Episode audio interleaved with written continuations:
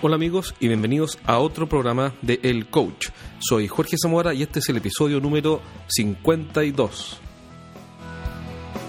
Primero que todo te quiero pedir disculpas porque si escuchas mi podcast regularmente, lo más probable es que te hayas dado cuenta que en el mes de noviembre solamente subí un programa. ¿Y por qué pasó esto? Bueno, pasó porque... Fue, bueno, fue bueno por un lado porque entraron nuevos clientes a la consultora, así que todo bien, fantástico pero eh, me costó controlar los tiempos, los plazos, las entregas de productos, servicios, informes, etcétera. Me costó coordinar con mi equipo un cambio y, mm, bueno, finalmente funcionó, pero fue un mes en que la verdad es que me había sobrepasado, pero pero bueno, ya pasó y ahora retomamos los programas de forma normal. Eh, ¿Qué lecciones deja esto? Bueno, primero que todo es que uno tiene que prepararse para los cambios que me dejó como lección también que para vender más uno tiene que ser capaz de entregar más y mejor, es decir, no puedes afectar las entregas de servicios o de productos. En mi caso son servicios. En mi consultora hacemos un montón de cuestiones, eh, principalmente asesorías y entrenamientos gerentes y equipos de venta, pero también tenemos algunos servicios, marketing digital, como por ejemplo hacemos blogging, que es algo que me encanta porque uno puede hacer un montón de cuestiones útiles con el, con el blogging. Por ejemplo, eh, hay un cliente con el que trabajamos mucho y con el que mm, subimos artículos todas las semanas. Y es increíble cómo van aumentando las visitas al sitio web y cómo se van registrando clientes nuevos y clientes que eran históricamente de la empresa, pero que no se habían registrado, no estaban en la base de datos, se registran y también piden información. Y en fin, bueno, como sea, ya mm, controlamos la situación y estamos de vuelta con, con programas para este mes de diciembre Así que el compromiso es que vamos a hacerlo en forma regular. Eh, voy a hacer uno por semana, sí o sí, eh, para llegar siempre a los cuatro al mes y para que tengas ideas frescas. Porque, ¿qué es lo que busca este podcast? Lo que este podcast busca es, em, en realidad, más de una cosa. Una de las cosas que busca es expandir la mente, expandir las ideas eh, con una visión externa. Porque todos necesitamos una visión externa para mejorar y para pensar distinto y, la idea es que este podcast sea un aporte a esa visión externa y que escuches opiniones o ideas de alguien que no está en tu negocio, que no está en tu bosque, que no está entre medio de, de los árboles, como se dice, que, y, que hace uno no puede ver el bosque, sino que eh, ideas externas y ejemplos y, conceptos que uno va recogiendo y que uno va aprendiendo en las visitas a distintas empresas y que tal vez te puedan ayudar en algún momento y pase este momento ajá, como dicen los gringos, el ajá moment de repente ah, eso era lo que yo necesitaba. Voy a probar esa idea. Entonces yo no esperaría que el podcast o de los cincuenta y tantos programas saque 500 ideas, no, tal vez una. Y tal vez una no idea, quizás una idea que cambie todo en tres meses más o en seis meses más, pero en algún minuto quiero contribuir para que aparezca esa idea, ese momento donde todo cambia, tú dices, mmm, voy a probar eso. ¿Por qué? Porque a mí ya me ha pasado. Me ha pasado eh, me acuerdo en este año con por lo menos dos cosas.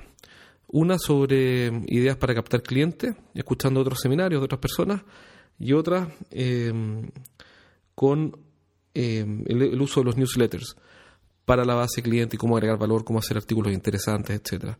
Y ya he visto resultados. Entonces, eh, la idea es contribuir. Yo sé que es muy probable que tú nunca llegues a ser un cliente de nuestra consultora, es muy probable. Eh, tenemos varios miles de suscriptores, 12.000 en este momento, cosa que encuentro increíble. Eh, pero, pero sabemos que de esos 12.000 o en el futuro serán 15 o 20 o 100.000, no sé, eh, no todos van a ser clientes. Y da lo mismo. Porque el punto no es cómo eh, monetarizamos todo lo que hacemos, sino que es cómo contribuimos. Y, y, obviamente nosotros hacemos un negocio, por ende sabemos que algunos de ellos van a querer hacer negocio con nosotros, que son sin duda los menos. Eh, una ínfima proporción. Pero lo interesante que es, lo interesante es que vamos a poder contribuir igual. Y yo creo que uno cuando pasa por esta vía tiene que eh, dejar cosas buenas, no solamente una cuenta corriente grande, porque eso no, no, se trata de eso, sino que también tienes que haber contribuido, por ejemplo, haber escrito un libro, si puedes, si tienes tiempo y si es que te, es tu pasión. Y, ese tipo de cosas, no sé, a mí me gustaría que mis hijos el día de mañana vieran que contribuí con conocimiento, con ideas, con una perspectiva fresca, que, que, en el fondo le hice llegar a un montón de gente y pude ayudarlos. Entonces, em, em, eh, no, es que me las quiera dar de filántropo, porque la verdad que no soy filántropo, Eh, no, soy millonario ni, filántropo, pero si uno puede ayudar, feliz. Eh, y en realidad en realidad hay que, ser, hay, que, hay que contribuir. Así que esa es la idea de este podcast, principalmente expandir la mente y segundo, aportar ideas concretas y frescas. ¿Por qué ideas concretas y frescas? Porque todos estudiamos, o muchos estudiamos en la universidad, y en la universidad todo lo que nos enseñan es genérico. Eh, entonces no nos sirve en, la vida real cuando trabajas en una pyme, por lo menos, es decir, cuando trabajas en el 80% de las empresas, empresas pequeñas o medianas, e incluso empresas grandes también, donde uno, yo tengo clientes que son empresas grandes también y, y, también se detienen y se enfrascan en ideas genéricas, conceptuales, universitarias, académicas, que son bonitas, pero que en la práctica no sirven de nada. Entonces, eh, la idea es aportar ideas frescas y concretas, es decir, mecanismos o ideas súper afinadas para que puedas eh, efectivamente llevar tu negocio al próximo nivel. Vamos entonces con el tema de hoy día. Hoy día vamos a hablar de dos cosas. Una, en realidad es un solo tema visto dos puntos diferentes, que es cómo pensamos. Vamos a ver la diferencia entre el pensamiento estratégico y el pensamiento oportunista.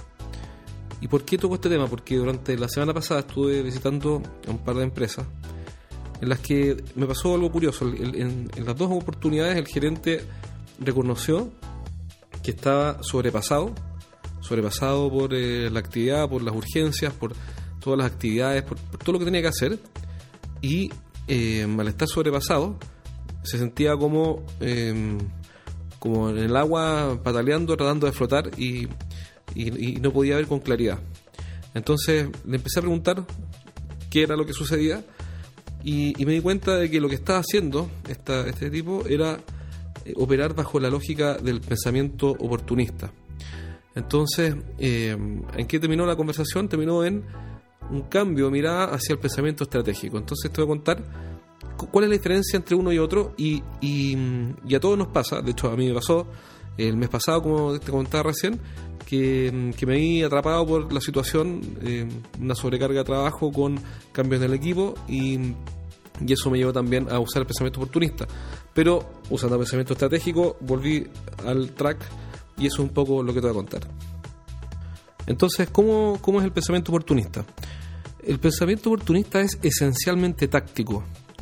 ¿A qué me refiero con eso? Que cuando usamos el pensamiento oportunista estamos, o cuando operamos bajo la lógica del pensamiento oportunista, lo que estamos haciendo es concentrarnos en la táctica, en, por ejemplo, en llamar de tal manera a un cliente o de otra manera a un cliente, de mandar un correo de esta manera o mandarlo de esta otra manera, de mm, hacer un cierto tipo de PowerPoint o de presentación para una reunión o mejor hago otro tipo de presentación o otro PowerPoint mejor para la reunión. Y todo eso en sí mismo no está mal, pero el problema es que cuando usamos pensamiento oportunista le damos mucha importancia a la, a la táctica.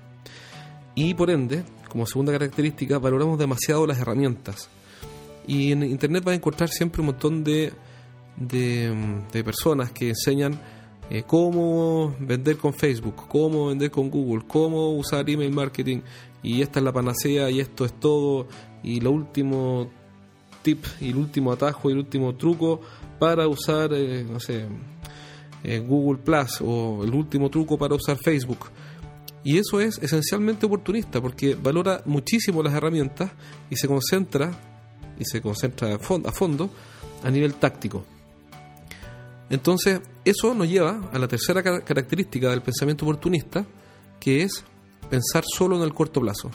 Natural, porque si yo me concentro, por ejemplo, en, en, usar eh, el último eh, gadget, en usar el último, la última, el último mecanismo de Facebook para captar clientes, para promover un producto, y me concentro en eso como la gran cosa, entonces empiezo a mirar solo el corto plazo, cómo responde este aviso publicitario, cómo responden a este aviso publicitario los clientes potenciales, y no me preocupo de construir relaciones de largo plazo con los clientes, sino que me preocupo y me concentro principalmente en este aviso o en esta foto o en este video que logra captar más clientes. Entonces no digo que está mal captar clientes, no digo que está, que mal saber usar Facebook, que está perfecto, pero no podemos darle más importancia de la que merece. Ese es como el concepto esencial. ¿Por qué? Porque cuando usamos pensamiento oportunista, lo que hacemos es trabajar siempre bajo la urgencia, bajo lo inmediato, lo necesario, pero no lo necesario, eh, me refiero a lo urgente más que lo necesario. Entonces es urgente hacer la campaña, urgente mandar un correo, urgente llamar por teléfono, urgente cambiar el PowerPoint, urgente y todo pasa a ser urgente. Lo que nos lleva, como otra característica, a perder el foco. Entonces cuando usamos pensamiento oportunista, lo que está, una cosa que pasa mucho es que perdemos el foco. ¿El foco en qué? El foco en lo esencial. El foco en lo que realmente importa y en lo que realmente cambia todo. En lo que hace la gran diferencia, que es a final de cuentas lo que buscamos. Entonces, eh, uno, bueno, con esta descripción uno se empieza a hacer la, radiografía. Bueno, hasta qué punto yo estoy operando bajo la lógica del pensamiento oportunista. Sin duda que todos, todos caemos en en esto y, no es que uno nunca más, eh, no sé, uno escuchó este podcast y nunca más usaste pensamiento oportunista y nunca más eh, analizaste la forma, las cosas de esta manera, sino que hay una especie de vaivén, una especie de péndulo donde uno va cambiando de pensamiento estratégico a pensamiento oportunista. Y, y ese, ese cambio, eh, primero hay que entender que existe y segundo, una vez que ya sé que existe, tratar de dirigirlo para que estemos permanentemente concentrándonos en usar el pensamiento estratégico. Ahora, ¿qué características tiene el pensamiento estratégico? Tiene varias características que también son eh, básicamente opuestas a las que te nombré anteriormente. De partida, cuando usamos pensamiento estratégico, eh, eh, una de las características que tiene es que entendemos que debemos hacer sacrificios. ¿Y a qué me refiero con hacer sacrificios? Me refiero a, a sacrificar alternativas, sacrificar opciones. Cuando yo quiero que algo funcione, por definición debo sacrificar todo lo que se opone a ese fin. Por ejemplo, si quiero hacer un podcast, como el que estoy haciendo ahora, debo sacrificar alternativas como, por ejemplo, recibir llamadas por teléfono. Em, de hecho, cuando estaba haciendo el podcast, tuve una llamada perdida, me di cuenta que tenía el teléfono en modo normal y lo activé en modo avión. En modo avión no recibe llamadas ni nada, es como si estuviera apagado. Bueno, es decir, sacrifiqué todas las llamadas que me pueden entrar, sea de quien sea. Y van a haber personas que a, las cuales no les va a gustar esto. Y me van a recriminar, oye, ¿por qué no me contestaste el teléfono? ¿Por qué lo tenía apagado si yo quería hablar contigo? Incluso hablo de clientes que van a decir molestos, oye, traté de ubicarte y no fue posible. Y bueno, ahí les, les explicaré de alguna forma, pero internamente mi respuesta, que quizá no la manifieste así, es sí, estoy dispuesto a que te molestes. ¿A qué me refiero con esto? No se trata de molestar a los clientes, se trata de... Es el costo o el sacrificio que tengo que hacer para que algo funcione. O por ejemplo, si queremos hacer una campaña promocional o una campaña publicitaria para un producto o un servicio, tengo que concentrarme dos o tres horas o las horas que sea a puerta cerrada a trabajar, incluso fuera de la oficina. Por ende, eh, van a haber personas que no van a estar contentas porque van a decir, pero ¿cómo? Yo pensé que iba a estar en la oficina, necesitaba hablar algo urgente contigo, y necesitaba ubicarte, y no pude ubicarte por ninguna parte, y tu secretario no sabía dónde estabas, y nadie sabía dónde estabas, y yo necesitaba urgente hablar contigo. Entonces, cuando entendemos que, que mm, cuando queremos usar pensamiento eh, estratégico, tenemos que asumir que vamos a tener que realizar sacrificios. Hace poco, una persona, un tipo súper interesante, un tipo bien inteligente, eh, me ofreció ser distribuidor de su software y un software súper interesante, que está muy bien hecho. Pero si yo lo acepto y me comprometo a ser distribuidor de un software, tengo que desatender mis prioridades para lo que queda 2015, que no es nada, y para el 2016. Y es un software bien conocido y importante, etcétera. Entonces, em, dije, bueno, pero si yo tomo, tomo lo que él quiere, eh, no voy a poder hacer o no voy a poder enfocarme en lo que realmente quiero hacer el 2016. Así que tuve que decirle que no. Oye, muchas gracias, pero mi respuesta es no. No puedo. Pero ¿por qué no? Si tú tienes los contactos y tú no sé qué, gracias, pero no puedo porque voy a desatender mis, prioridades. Entonces, cada vez que uno tiene una prioridad, algo importante que hacer, pero ojo, no urgente, sino que importante, algo que cambia todo, tenemos que hacer sacrificio.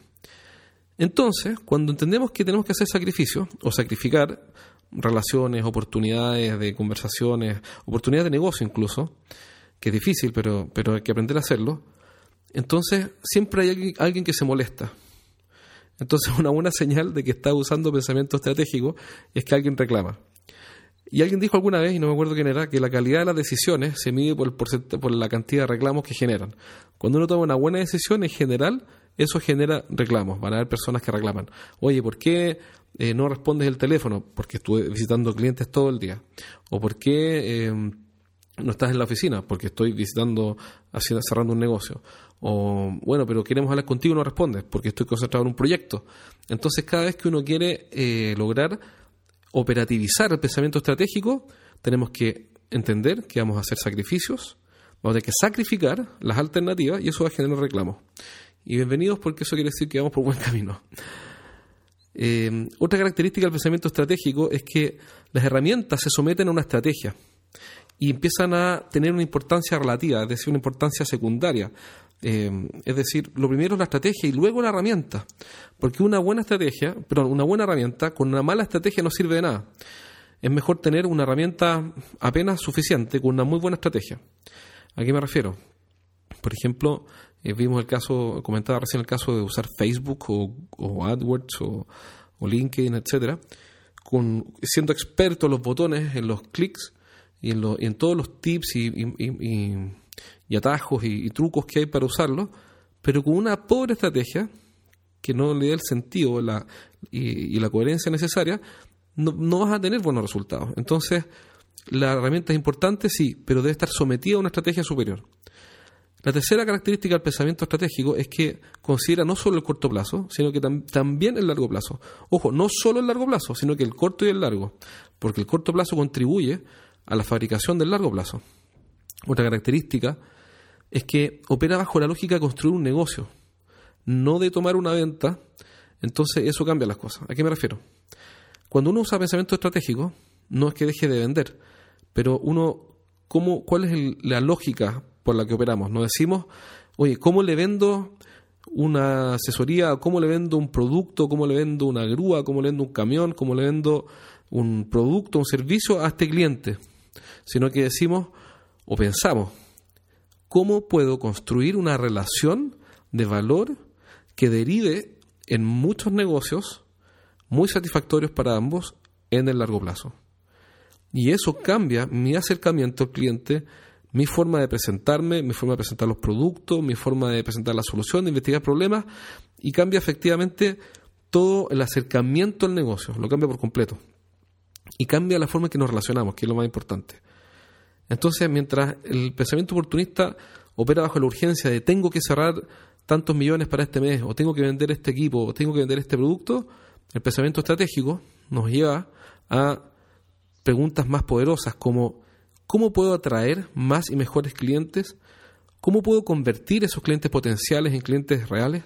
¿Y cómo puedo hacer que se queden conmigo para siempre o el, mayor, el mayor tiempo posible, comprando una y otra vez y además muy felices entonces, eh, esas preguntas me llevan a una lógica superior y por ende a acciones superiores y sin duda a resultados superiores.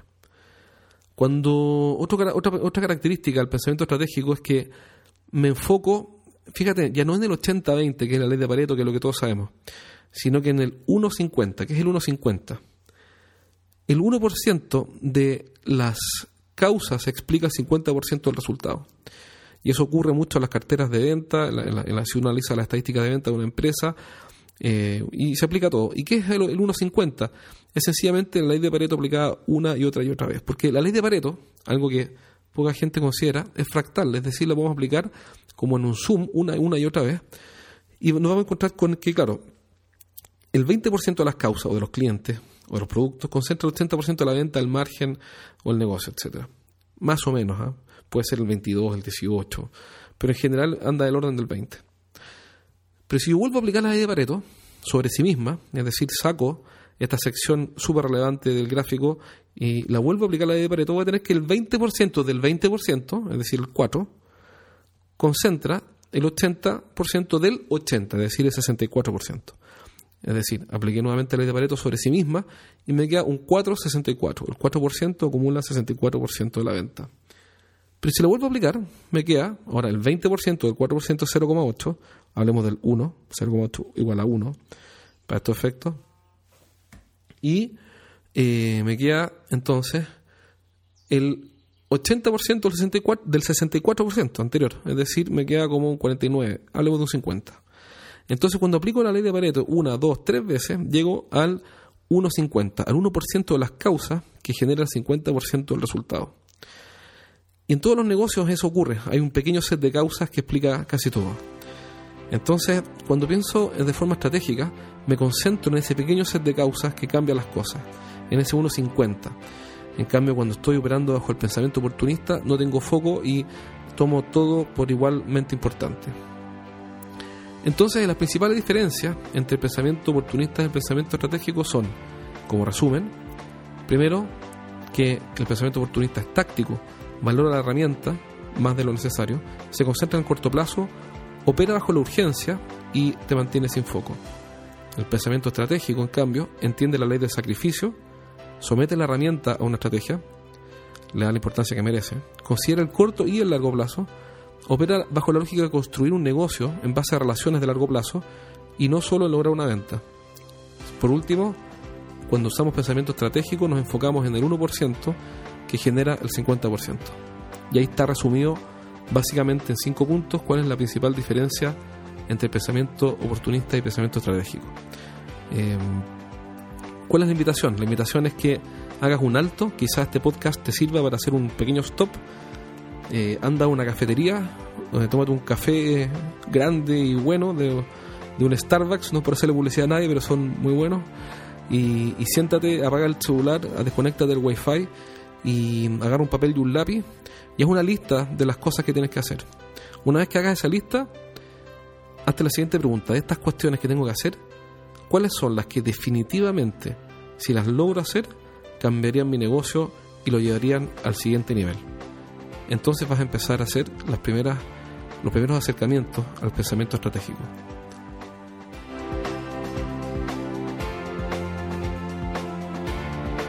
Bueno amigos, espero que este programa haya sido de tu interés. Em, soy Jorge Zamora, este fue el episodio número 52. Acuérdate de dejarnos un review o un comentario en iTunes. También puedes encontrar información en nuestra página web estrategiasdeventa.com, registrarte en el newsletter y recibir en tu email todas las semanas información útil o relevante para llevar tu negocio al siguiente nivel. También acuérdate que en nuestra página web estrategiasdeventa.com slash libros, estrategiasdeventa.com slash libros, encontrarás el libro Los siete pecados de los ejecutivos de venta, cómo vender más, dejando de cometer errores. Un abrazo y nos vemos en un próximo programa.